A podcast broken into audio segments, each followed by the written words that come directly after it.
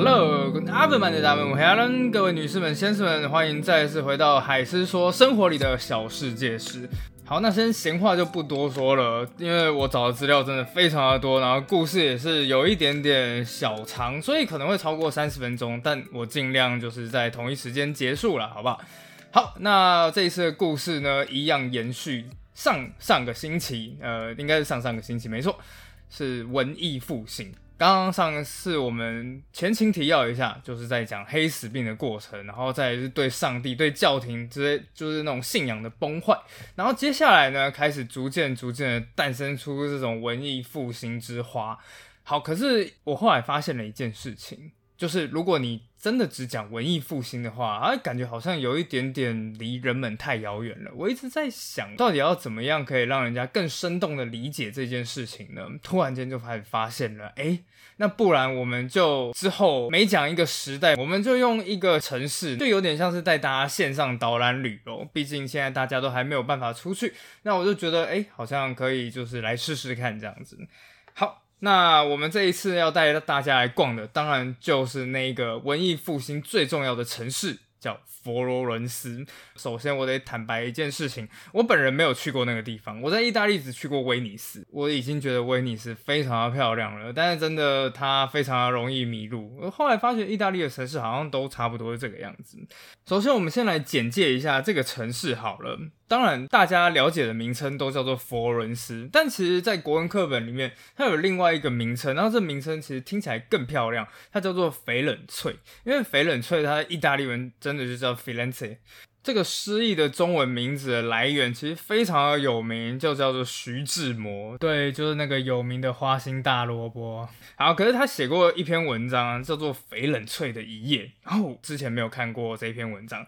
我在听到这一个题目的时候，我原本以为，哎，他在描写城市，那一定有超多描述他的，就是那个城市的建筑啊、艺术啊、风貌。兴冲冲的从网络上找了之后，才发现那是一首他在想念陆小曼的诗，然后刚好他在翡冷翠，所以完全就是写着啊，这风吹在树上啊，雨打在花瓣上啊，啊，我好可怜啊，这样子。现在感觉起来，其实叫细致的一页，感觉也蛮适合的。好，所以呢，这一次我原本一刚开始是想要用翡冷翠的一页来描述这个城市，但后来发觉没有办法，所以这次我要用另外一篇散文，然后来解说这个城市是哪一篇散文呢？其实后来发现它也有被收录在国文课本里面，它是林文月的《翡冷翠在下雨》。那闲话就不多说，接下来就让我们跟随着林文月的文字一起进入翡冷翠这个城市吧。车底翡冷翠时。正下着雨，带一丝寒意的微雨，使整个翡冷翠的古老屋宇和曲折巷道都蒙上一层幽暗与晦涩。等一下重听之后，真的发觉我的语气好鸡巴哦，但并没有办法，我得用另外一种声调那样来表示。这哎，这是林文月讲的，这不是我自己的文章，这样。好，那听起来好像佛罗伦斯就是一个一天到晚就在下雨又冷冷的城市，感觉好像跟汉堡差不多。但其实后来真的一查之后，才发现，哎，这个城市其实是典型的地中海气候，它位于意大利中北部，那个大区叫做托斯卡尼大区，其实就另外一个叫托斯卡尼艳阳下。其实整个年降雨日数呢，算一算大概是九十多天。后来我查了一下，其实跟台南是差不多的。那林文月就是显然比较倒霉啦，因为他去的时候刚好我看那一篇文章是一九七九年的十二月，那冬天就是比较比较常下雨的季节。真的想要在最好的季节去的话，是什么时候呢？春天。大概就是在四五月的时候，说真的，那个时候的欧洲去哪里都很美，雪都已经融化了，然后丑不拉几的那种阴暗的天气也差不多逐渐放晴，整个欧洲呈现一种春暖花开、欣欣向荣的感觉。但佛罗伦斯尤其如此。事实上，根据当时他们的起源的传说啊，这个城市其实就是在春天诞生的。说到佛罗伦斯的父亲，他也真的是蛮有名的，就是鼎鼎大名罗马的凯撒。事实上，在之前呢，就是凯撒之前，一个叫做苏拉的人，其实就已经开始有把兵派在这里了。不过那一切都还没有系统化，所以一直到西元前五十九年，凯撒当选了罗马的执政官之后，正式开始把这里建造为一个士兵的那种集散地，虽然算是一种出街的城镇吧。据说在建成的那时啊，为了祈求诸神庇佑，所以罗马特别选在一个春天的节日，叫做花季 （Floralia） 的日子里面举行了祭祀仪式。从此以后，这个城市就叫做 Florentia。所以一直到现在，很多欧洲城市就恬不知耻啊，没有开玩笑，就是把自己叫做花都啊。但我的认知里面，真正叫花都的就是佛罗伦斯。好，接下来呢，我们把时间稍微快转一下，来到了我们接下来最重要的时期——文艺复兴。而这时最重要的一个家族，大家都已经知道了，叫做麦地奇。佛罗伦斯称为文艺复兴摇篮之地，因为这地方人才辈出。然而，天才如果生活不得保障，才智恐难以发挥。从这个观点上，佛罗伦斯的麦地奇家族为师功德无量，许多文人、艺术家如但丁、达文西、米开朗基罗和拉斐尔等人都先后出入过其门庭。哦，说老实话，这一句话我倒是真的非常的认。反正之前很多人都说啊，你文人怎么会这么在乎钱啊，或者什么文人就是应该要两袖清风、仙风道骨这样。结果后来我看到了一本书，它是这个样子写：作家需要钱来买到写作所需要的时间，没有钱就没有文学。对，所以这件事就是啊，说真的啦，就是文人也是人，他们也需要吃饭，然后你不可以一直都是在为了就是啊风花雪月的事情，总是要考虑到一下现实问题。所以顺带一提，就是我的新书《欧洲王室罗曼史》已经正式发售了。这本书其实收录了从宗教改革，然后一直到一次世界大战，总共八位王子与公主的凄惨身世。说真的，就是呃，是真的是蛮好哭的啦，你完全。全能够理解什么叫做欲戴其冠必承其重这种感觉。那等到整个这样子整本书看完之后，你其实对宗教改革在十五、十六世纪，然后一直到现在二十世纪，差不多就是所有的历史都开始有一个初步的了解了。那我自己个人觉得这本书蛮棒的。好，稍稍打一下小小的广告。好，我们把视角重新回到麦蒂奇家族。那讲到麦蒂奇，其实要先讲的就是它的起源故事跟它的家族的徽章。那麦蒂奇家族很神奇，麦蒂奇家族它就是一个黄色的盾牌，然后上面就是五个红色的小球球。有人说这个红色的小球球的数量并不一定啊，但大致上是五个，但最多有到八个的。那这五个小球球是什么东西呢？原本有人说一他是药丸，因为 medici 其实就是 medicine，就是医生，就是医疗的这个意思。那还有另外一个在讲的就是 money 钱币，那因为他们起家就是用一个外币兑换业务，然后开始进入了这种金融业。那当然啦，根据他们传说，他们自己最喜欢的传说就是，呃，麦地奇他的祖先呢是一名英勇的骑士，而他的老板就是鼎鼎大名的 Sherry 查理曼。那有一天，这骑士刚好就路过现在。在佛罗伦斯的北部地区，阴错阳差的，就是遇到了一个当地的巨人，那个很显然就是当地的恶霸，然后就是为红线违停啊，或哦没有啊，开玩笑的。后来，这一名英勇的骑士就开始跟巨人大战三百回合。巨人这时手持着狼牙棒，当当当，然后就开始朝着骑士的盾牌猛砸。这样子，在骑士的盾牌上面砸出了好几个洞来。但是到最后，还是被骑士找到了间隙，一剑杀死了巨人。所以呢，后来这件事情就被查理蒙查理曼知道了。查理曼非常的开心，就特别恩准他，诶，可以把这个坑坑巴巴的盾牌当做你自己的徽章这样子。不过，当然了，起源传说听听就好。之后，麦蒂奇开始不当骑士，也不当医生，反而在一三八九年开设起了自己的家族银行。那创始的第一代就叫做乔凡尼·麦蒂奇。在 Netflix 里面有一个麦蒂奇家族的影集，演这一个角色的人非常有名，叫做达斯汀·霍夫曼。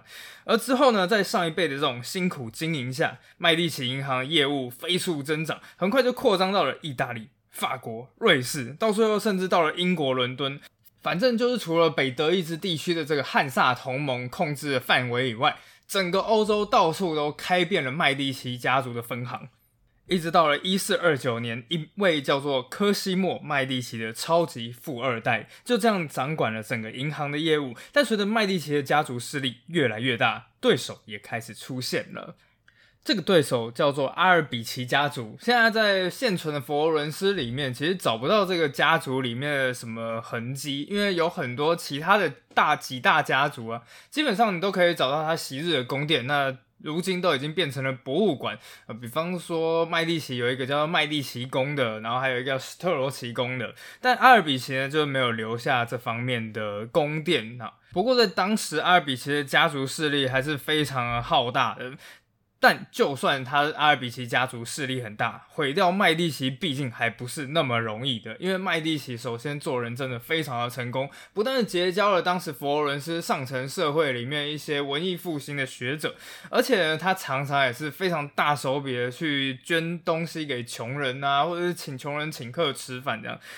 但阿尔比奇很聪明，他知道想要毁掉一个人，就得先毁掉他的名声。所以呢，这个阿尔比奇的这一个家族就开始到处造谣。那造谣的方式其实还是蛮简单的啦，他跟我们现在其实差不多。首先，你就开始想办法去找对方的问题。那如果你真的被对方找到问题了之后呢，你就大肆宣扬，然后把那个缺点无限放大，把对方塑造成那种十恶不赦、人渣杂碎、狗经过都会想要吐口水的样子。那接下来就会想要问啊，那如果真的找不到对方的缺点怎么办？很简单，就说对方伪善。现在想想，其实伪善这个东西真的是一个很好的借口啊，因为说老实话，真的没有人是耶稣基督，没有人做好事就是完全不求任何回报的。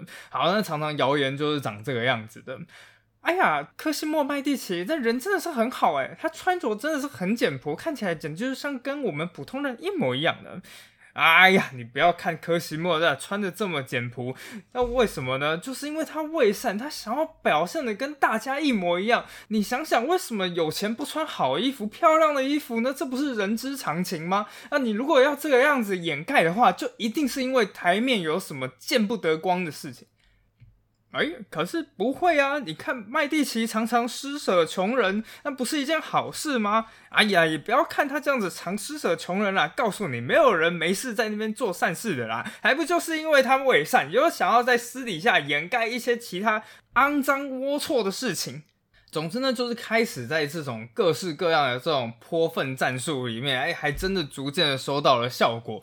因此呢，就在一四三三年这某一个新年的一个夜晚里面，突然啪的一声，有人就往麦蒂奇家的大门上泼洒了鲜血。眼看着哎时机差不多了，阿尔比奇就联合着他们在佛罗伦斯政界里面的一些朋友们，开始对科西莫麦蒂奇展开了围捕行动。有一天，科西莫麦蒂奇受到了市政厅的召唤，要他前往现今一个叫做领主广场旁边一个叫旧宫殿的地方，就是当时的市政厅。本来他还不知道到底发生了什么事情，但突然“哐”的一声，旁边走出了一个侍卫队长。接下来不分三七二十一，就直接把他抓了起来，并且对科西莫讲道：“现在我们有充分的理由来羁押你。”柯西莫就问：“那羁押我的理由是什么？”侍卫队长回答：“呃，我们之后告诉你。”那不就是什么都没有吗？但这个时候呢，柯西莫还是已经落入了敌人的口袋之中，形势比人强，他就被关在市政厅高高的钟塔之上。这个时候，他透过牢里面仅有的一个窄小的窗户，就这样子俯瞰了整个城市。根据我的猜想啦，在当时科西莫他所看到的城市，其实跟现在的佛罗伦斯差不多，就是一条一条狭窄曲折的街道。而在这些街道的南边有一条河，那一条河叫是阿诺河。而这是整个城市里面最繁忙的区域。当时呢，在充斥着各种的肉店啊、皮件店，然后卖文具、墨水，甚甚至还有制作蜡烛的作坊，那当然了，现在就是在卖的是珠宝设计、皮件的东西。但此时的科西莫根本没有心情去欣赏这个城市。这个时候的他简直算是命悬一线，因为他知道这个时候在楼下的议事大厅里面，许多他的敌人正在讨论到底要怎么发落他，以及发落他的家族。很快的消息就传到了麦蒂奇的家族里面。这个时候，家族成员动用了一切能力，终于得以见到科西莫本人。这个时候，他们其实对科西莫来讲，你绝对不会遭受到公正的审判的。我们来想办法来帮助你逃离。但最后，科西莫还是拒绝了，因为他相信在市政厅会议里面，虽然我们的势力不及对方，但是不一定没有胜算，但只要是一逃或者一反抗，那整个麦蒂奇家族势力就在这个城市毁于一旦了。果然，这个时候在市政厅的里面，政敌们声嘶力竭，大声控诉着麦蒂奇家族势力太过庞大，已经完完全全的危及到了佛罗伦斯共和国的共和精神。阿尔比奇家族更是坚持一定要将科西莫·麦蒂奇判处死刑，但当然，同时也有人同情麦蒂奇家族。另外一些外国势力，比方说威尼斯教皇国或者是费拉拉伯爵，开始接到这个讯息，纷纷对佛罗伦斯强烈抗议。到最后，科西莫终于接到了判决：死罪可免，活罪难逃，判处科西莫·麦蒂奇流放十年。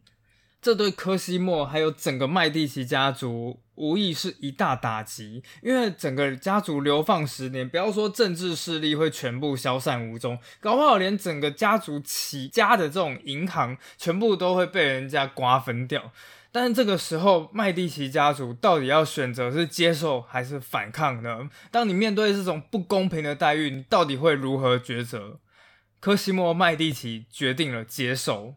最后，他在市政厅里面对众人说道：“你们的命令对我而言是一大灾难，但我依然心存感激，因为只要知道我的敌人能为这座城市带来和平和幸福，我受什么苦难都是值得的。”你看，这就是说话的艺术，好吗？有的时候在看一个人的人格的时候，真的不要看对方顺风顺水的时候在讲什么东西，因为你知道，人在过得很得意的时候，每一个人都可以是好人。真正要看一个人的个性，就在看他面临逆境之时，那个时候他讲的一些话，或者是做出来的一些事，你其实就可以感受到，这个人迟早有一天会将东山再起。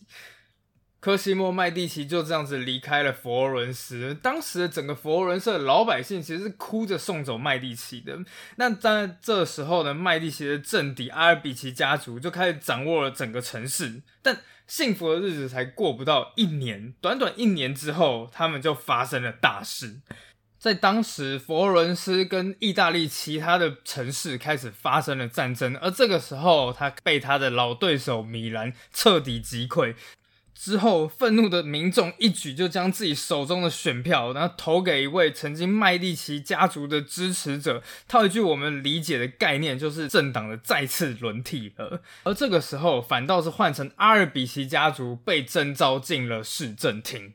阿尔比奇万万没有想到。竟然这么快，风水就这样子轮流转了。他陷入了无限的恐惧。不过呢，就是麦蒂奇那个时候就是乖乖的被关进去，然后去聆听市政厅的审判，而且服从市政厅的决议。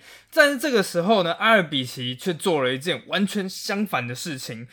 他决定无视市政厅的召唤，反而迅速的组织一支五百人的雇佣兵团，迅速的挺进市政厅的所在地。当这五百人浩浩荡荡的围绕着市政厅的地方，很快就成功占领了市政厅东边的广场，并且随时准备围困附近的巴杰罗宫，就是现在一个叫做巴杰罗美术馆的地方。但大家都知道，政变如果要成功，那佛罗伦斯里面几大家族一定要响应这一起反抗。但想当然尔，几大家族没有一个人鸟他，因为。其实这样坦白讲也是蛮正常的啦。之前你就是这个样子对待麦蒂奇的，那麦蒂奇也是一句话都没吭，然后也就这样子被流放掉了。现在只是召唤你去市政厅，你直接就这样起兵造反，你开什么玩笑？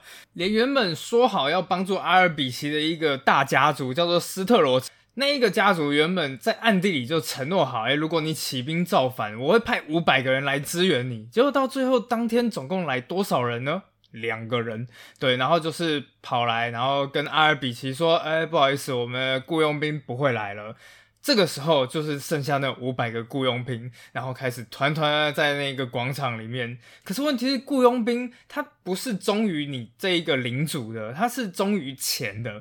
眼看着就是政变不会成功，所以这些雇佣兵也纷纷的就这样人走茶凉。等到当天晚上的深夜呢，只剩下几个人还在，然后就这样子孤零零的站在广场的中央，包围着已经彻底精神崩溃的阿尔比奇。政变就这样子彻底宣告失败。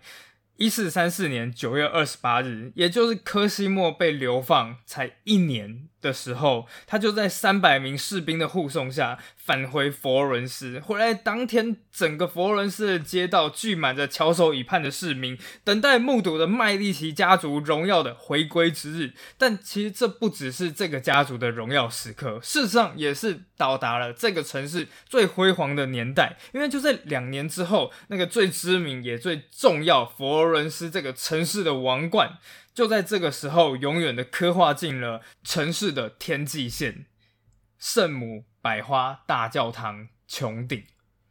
好，所以说到穹顶，其实大家就很纳闷，觉得这个东西到底是有什么？厉害的地方，但是事实上穹顶做的非常非常的难，尤其是当你看看圣母百花大教堂，它真的是一整个就是在教堂上面，然后拔地而起，就是弄得非常非常的高。在那之前，其实整个意大利最大的穹顶其实是罗马的万神殿。可是如果你从就是剖面看过去的话，万神殿它的那个穹圆顶只有凸出来一点点而已。但是后来在佛罗伦斯呢，就有一个脾气暴躁的建建筑天才叫做布鲁内斯基，他突然间想出来一个方法，然后制作出了一种新穹顶。当你在看圣母百花大教堂这种穹顶，会发现，哎，它其实看起来很像是一把张开的雨伞。那雨伞上面那个有骨架，那骨架其实有点像是中世纪哥德式建筑的那种飞扶壁一样。它其实是结合了古罗马的技巧和中世纪的建筑技巧，然后结合而成。当然，这方面其实我不是专家啦，我只是稍稍的这样子带过一下。好，不过呢，就在这个时候，一四三六年三月二十五日。穹顶正式建成，盛大的敬神仪式持续了整整五个小时。在那天，整个教堂里面到处挂满了旗帜和花环。而到了指定的时间，身穿白衣的教宗带着签有珠宝的三重冠冕，缓缓地走出了自己的房间。他的后面跟着七位枢机主教、三十七位主教和大主教。最后，伴随着唱诗班吟唱的赞美诗，不少围观者都激动的热泪盈眶。而之后，整个麦蒂奇家族就成为了佛罗伦斯的无冕之王，一直到科西莫的孙子，就是这所谓的富四代，也就是最重要、最重要麦蒂奇家族的角色——伟大的洛伦佐麦蒂奇。事实上呢，马基维利就是这个有名的文艺复兴时期，然后写了《君王论》的这一位作家，他非常的推崇洛伦佐，他自己写了另外一本书叫做《佛罗伦斯史》，在这一本里面，其实他描写的洛伦佐麦利奇，你就会发现，哇靠，人生真的是很不公平啊！那时候他是描写这样子。讲话幽默风趣，谦恭有礼，然后他的家族家财万贯，已经富了四代，而且他本人还有一种特质，就是不管跟谁相处，都可以迅速的去迷倒对方。套一句马基维利老人家的话，他得到上帝最大限度的垂青。但即使是在这种万民拥戴的盛况之下，危机仍然在暗处隐隐浮现。对。随着家族势力越来越大，面对的敌人也越来越强，而其中最大的仇敌是谁呢？就是佛罗伦斯的另外一个望族帕奇家族。接下来我们要讲的故事，就是整个佛罗伦斯文艺复兴时期里面最戏剧化也最惊悚的一段故事，叫做帕奇阴谋。那要说这个帕奇是谁呢？其实这个家族是一个比麦蒂奇更加古老的望族，但是呢，原本一刚开始，他根本就看不起麦蒂奇家族，毕竟就是一个小小的商人。但是随着他完全掌控佛罗伦斯的地下政局的时候，其中呢，这帕奇就开始有点按耐不住了。他们发现自己的地盘越来越小，而势力和威望也越来越降低。而这个家族有一个年轻人叫做 Francesco 帕奇。这一个是一个就是血气非常方刚的年轻人，他终于忍不住了，所以呢，他接下来就想说，再这样下去，我们帕奇家族会全部完蛋。我们要么就做事失去现有的一切，要么我们只有一个方法，就是全力一搏，夺回失去的一切权利。接下来，帕奇开始也找其他志同道合的人，而最后加入他们阵营的人还真的是不可思议的多。其中有一个就是附近城镇比萨的一位大主教，然后还有教宗的佣兵队长，甚至到最后他们找到了一个最大的靠山，就是教宗西斯笃四世。这一个教宗呢是身材魁梧，但是性格也算是非常的暴躁，反正就是在历史上风评不算是太好的一个教宗。那接下来呢？这一个教宗当时很想要把教廷的势力伸进佛罗伦斯，最后他面见这一些人，对他们说：“洛伦佐麦蒂奇就是一个卑鄙的无赖，他从来不尊重我。你们要将他赶出佛罗伦斯，这个样子的话，我会非常满意。”最后一伙人就这样子订立了刺杀计划，不只要一举刺杀洛伦佐麦蒂奇，同时还要除掉他的弟弟叫做朱利亚诺的，这样两兄弟死了之后，才能确保麦蒂奇家族在佛罗伦斯城里面永无出头之日。而订立的日子就在一四七八年复活节弥撒的时候，很快就到了复活节那天。在下午三点的弥撒仪式开始之前，圣母百花大教堂的半圆屋顶下面早就已经挤满了人。而这个时候，洛伦佐麦利奇被人簇拥着进入凉爽的大教堂里。很快的，弥撒仪式开始了，唱诗般的唱和声响彻云霄，回声在圆形屋顶下不断回荡着。牧师。缓缓的举起祝圣用的酒杯，这个时候事情爆发了。两名祭坛旁的牧师，这个时候当然就是安排好的刺客，抽出了匕首。缓缓的朝着洛伦佐的脖子准备刺下去，但很显然就是要么就是太紧张，要么就是太菜鸟，在他刺之前，居然直接就是扶着洛伦佐的肩膀。洛伦佐疑惑的转过头去，突然间发现后面两个人拿着匕首，第一个反应就是马上侧身，而这个时候匕首当然没有划到洛伦佐的要害，只从他的脖子划过去。但这样子，洛伦佐还是血流如注。他的侍卫一见状，也纷纷拔出佩剑掩护洛伦佐，开始往后面撤退。顿时间，整个大教堂里面厮杀成一团，悲鸣声、喊声响彻了整个大教堂。而这个时候，甚至有人喊：“穹顶要倒了！”对，假消息就是这么来的。而最后呢，洛伦佐一行人且战且退，终于进入了圣器室旁边，就是放那种就是圣杯啊这样子。圣器室旁边，用力关上两扇青铜制作的大门，嘣，发出了沉重的撞击声。等到这个时候，洛伦佐惊魂甫定，他第一件事情马上就想到，除了他以外，刺杀者一定还瞄准了他弟弟，所以他马上就问两旁的人：“朱利亚诺呢？他还安全吗？”但这个时候，当然洛伦佐不知道自己的弟弟早就已经死了，而下手的正是这一位祖先 Francesco 帕奇。当时弟弟是迟到了，而正当他准备走进教堂的时候，Francesco 帕奇顿时的抽出手里的匕首，刺向茱莉亚诺。这个刺客的力道非常的大，茱莉亚诺的头骨几乎要被刺穿了。而这个时候，史诗马上栽倒在地。但是不知道为什么有这么大的仇恨，Francesco。不解气，像发了疯了一样，跨到尸体上面去，然后朝着尸体刺了一下又一下，到最后甚至用力过猛，他甚至还把刺匕首狠狠的扎进自己的大腿。而这个时候呢，洛伦佐的侍卫也终于成功击退了刺客，转身便冲回三分钟路程外的麦地奇宫。很快，人们就知道教堂里发生了惨案的事情，民众就自发聚集在麦蒂奇宫前。在不知道经过多久以后，他们终于看见了洛伦佐出现在自家阳台上，然后脖子包着纱布，但是至少还活着。就在那一瞬间，群众立刻报以一阵疯狂的欢呼，但是随即人们也开始想到一件事情：复仇。人们很快发现祖先就是这个帕奇家族，因此人群。撞破帕奇家族的宅邸，接下来把大腿流血的这位祖先 Francesco，他们把他带到了就是市政厅，它有一个高高的钟塔，然后在面向广场的那一侧里面有几扇窗户。别人呢把这一个 Francesco 帕奇的脖子套上了绳子，然后接下来从窗外上面丢下去。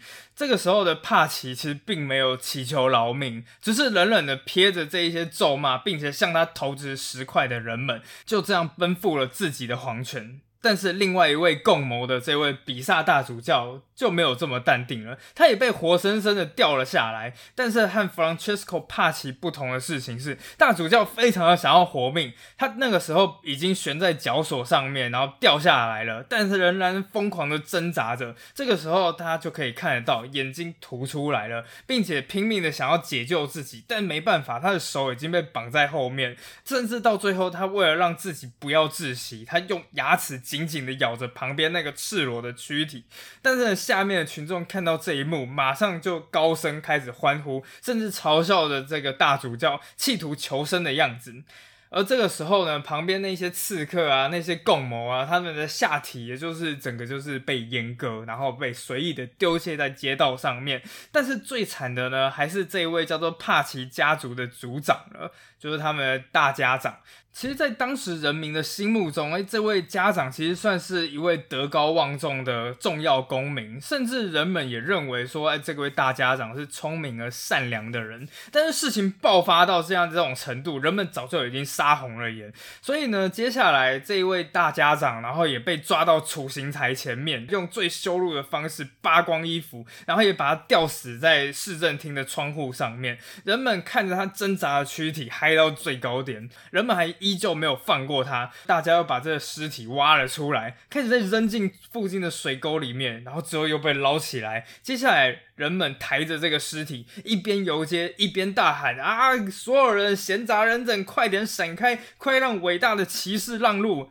最后，甚至就是把这个肢体啊抬到了大门紧闭的帕奇家族的住所前面，然后用尸体的头颅，然后不断的去撞那个大门，说：“开门，你的主人要进去。”说老实话，我要是真的是这个家族，我真的会心痛到死。毕竟那真的是你们家族的大家长，可能就是爷爷奶奶或者什么之类的，看到他自己的尸体这样子被凌虐，然后就在门外面，所有的人民众，然后就拿着自己爷爷奶奶的尸体，就这样子。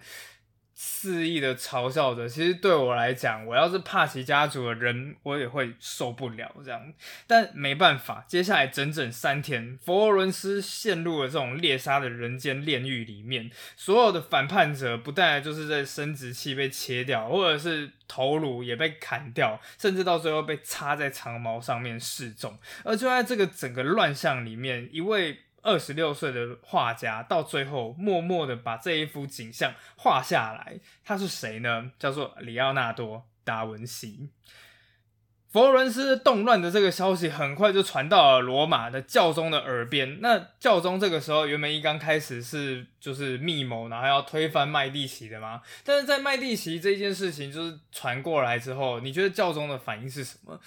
好，教宗并没有说羞愧啊，我的阴谋到最后被人家破解了，或者什么之类的，没有。当教宗听到他的大主教被吊死，那时。一瞬间，教宗愤怒到不行，这完全就是对我权威的挑战啊！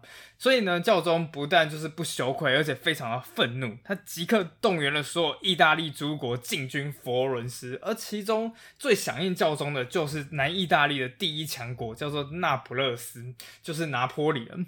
面对强敌压境，佛罗伦斯并没有抛弃洛伦佐。就算城市已经被敌人团团包围，他们仍然选择负担军费，然后努力的为抵抗着敌人，甚至忍受通商中断带来的经济恶化。但不管怎么说，整个意大利联军还是太强大了，战败的氛围很快弥漫整个城市，而这一切都被洛伦佐看在眼里。最后。他终于做出了一个让人家震惊并且感动的决定，他要把自己交出去。有一天早上，市政厅在开会的时候，突然间发现洛伦佐麦蒂奇不见了。这个时候，麦蒂奇他只留下了一封信。说洛伦佐他已经离开了佛伦斯，并且只身的去前往他们敌人的领土里面。不过不是教宗本人，而是那个拿坡里那普勒斯。但这个行为非常的凶险，因为那普勒斯国王其实是出了名的情绪不定。洛伦佐一旦到了他手上的时候，诶，他有可能会把洛伦佐五花大绑叫送给教皇，甚至有可能直接杀了他，然后前就除掉这个大麻烦。但这时候的洛伦佐已经管不了这么多了，他留下一封信，这样讲道：“我已经决定马上起航去那不勒斯。我确定敌人的行为主要是针对我，所以我把我自己交给他们，或许能使我们的城市恢复和平。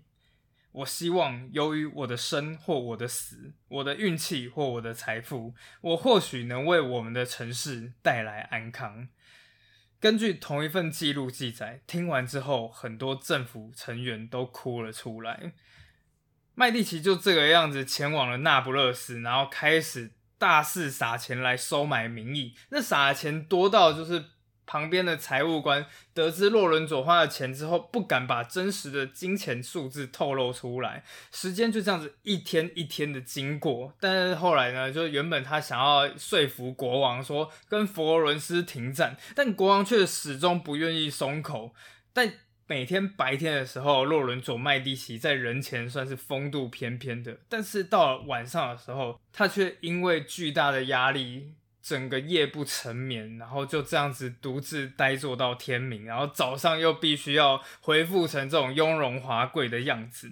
但到最后，洛伦佐终于成功了，国王与佛伦斯签订了永久性的共同防御条约，而教皇因为失去了那不勒斯的资源，所以也没辙了。洛伦佐终于完成了自己的任务，就这样子回到了佛罗伦斯。他回到佛罗伦斯时，立刻成为整个城邦最巨大的英雄。因为说老实话啦，就是在政治的攻防里面，你又很有可能会讲说啊，人家是虚伪，为了虚名，然后才做出这一些看起来伪善的举动。但是说认真的，把自己的性命交到敌人的手里面，这不太可能是任何伪善的人都做得到的，因为这真的很有可能会丧命啊。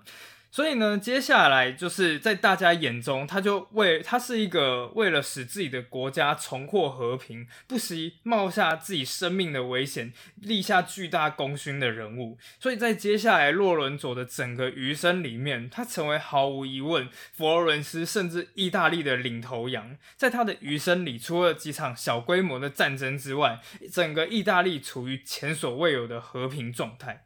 而就在这日后的和平里面，麦蒂奇一如既往的资助公共艺术建筑。那有一次呢，就是洛伦佐，然后在公园里面突然间发现了一个十四岁的小小雕刻家，正专心的雕刻着一个森林之神的头像。他细致的刻出了就是森林之神的舌头、上下两排牙齿，而这个时候突然间意识到有人站在他身后，小小雕刻家一转头，突然间发现是洛伦佐麦蒂奇，脸一下唰的就红了。但洛伦佐只是微微一笑，他看了一下这个整个作品，他指出了一件事情，说：“诶，这里好像不太对哦，你看，就这个森林之神已经很老了，不可能所有的牙齿都还在。”小小的雕刻家一看了之后，接下来便马上着落了森林之神的一几颗牙齿。后来，当洛伦佐再次看的时候，他笑了出来。接下来，他邀请小雕刻家说：“你要不要来进驻在我的麦地奇宫里面，成为我资助的艺术家？而且马上开出非常诱人的薪水。”那个时候，小雕刻家一听到之后，马上就答应了。